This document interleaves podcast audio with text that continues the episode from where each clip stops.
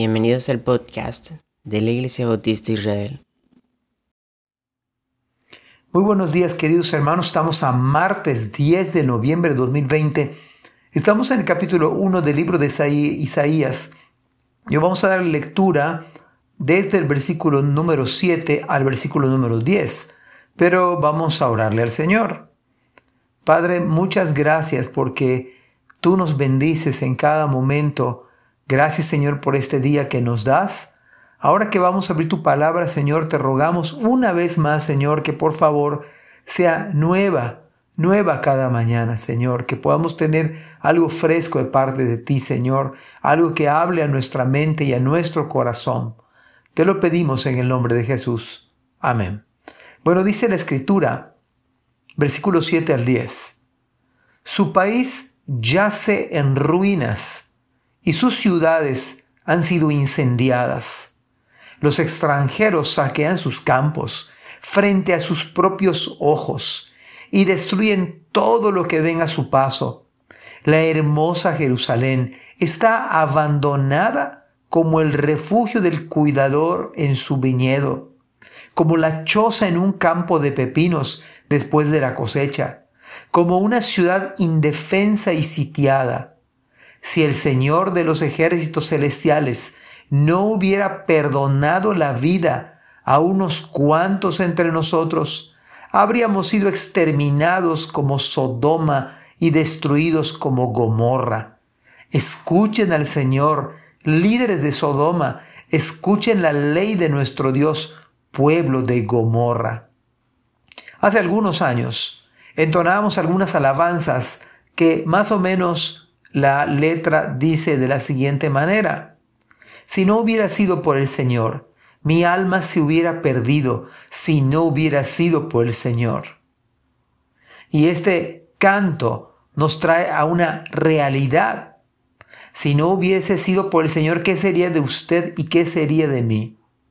Así que en este pasaje bíblico podemos pensar esta mañana en el carácter bueno de Dios y me encanta esta frase que dice, el Señor de los ejércitos, el Señor de los ejércitos, si el Señor de los ejércitos celestiales no hubiera perdonado, en otras palabras, el Señor sabe perdonar. De eso se trata el tema en esta mañana. El Señor sabe perdonar. No es como nosotros, por supuesto y aquí es llamado precisamente el Señor de los ejércitos celestiales. Pero ¿acaso no es Cristo mismo?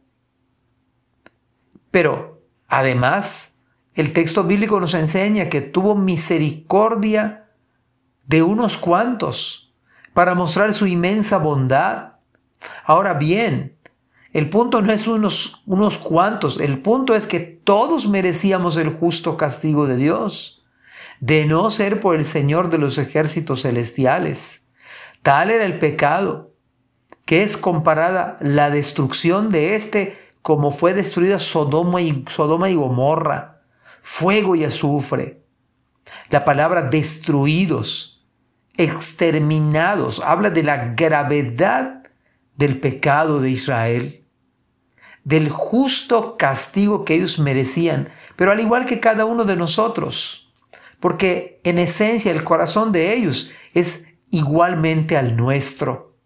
Un corazón caído, un corazón con la tendencia a hacer lo malo, un corazón con la tendencia a apartarnos del Señor. Lo que comienza describiendo el escritor sagrado hace que comprendamos mejor su gracia. Nos dice que el país no se había salvado ninguna de sus ciudades la afectación había llegado a cada rincón de aquel lugar. Pero esto justamente lo merecían. Merecían estar arruinados. Merecían ese incendio, aquellos incendios al saquearlos, al destruir la ciudad. La llamada hermosa Jerusalén, ahora abandonada. Eso no se pensaba en un momento dado, pero eso había llegado. La hermosa parecía un simple refugio de, de un cuidador de viña. La hermosa Jerusalén como una simple choza de un campesino indefensa y además sitiada. ¿No, es, ¿No acaso esto es un cuadro perfecto de cada uno de nosotros? Si no hubiera sido por el Señor, ¿cuánto tiempo hace atrás que usted y yo hubiéramos fallecido? Habríamos fallecido ya. Pero al Señor le agradó, quiso Dios perdonarnos, quiso Dios salvarnos, debido a que Él sabe perdonar. Es el Dios perdonador pero al mismo tiempo que es Señor de los ejércitos de los cielos, sabe perdonar cuando la gente se arrepiente, cuando venimos a Él realmente arrepentidos de nuestros pecados. Podemos decir con cuánto amor Cristo nos ha amado. Allá en la cruz nos amó hasta el fin, toda la vida de Cristo, absolutamente toda desde su nacimiento hasta su muerte y su resurrección. No tenía por qué amarnos, no está obligado a hacerlo, no tenía por qué morir, no tenía por qué perdonarle a usted a mí de ningún modo y de ninguna manera. Así debimos acabar cada uno de nosotros, sitiados, vulnerables, en ruina total. Pero podemos decir lo mismo que dijo Pablo en Efesios 2 del 4 al 6. Pero Dios, con su gran misericordia con que nos amó, dice acá, pero Dios, perdón, que es rico en misericordia por su gran amor con que nos amó, aun estando muertos en pecados, nos dio vida juntamente con Cristo. Por gracia sois salvos. Y juntamente con Él nos resucitó y asimismo nos hizo sentar en los lugares celestiales en Cristo Jesús. Podemos pensar esta mañana que debido a su gran misericordia, es rico Dios en su misericordia por su gran amor con que nos amó. Y es por eso que Él nos perdonó. Y es por eso que Él es el Señor de los ejércitos, pero es el Señor que sabe perdonar por su gracia, porque no lo merecemos. Debimos morir, morir en ruinas, en quebranto, en esclavitud, pero en su misericordia Él nos perdonó, nos salvó y nos limpió.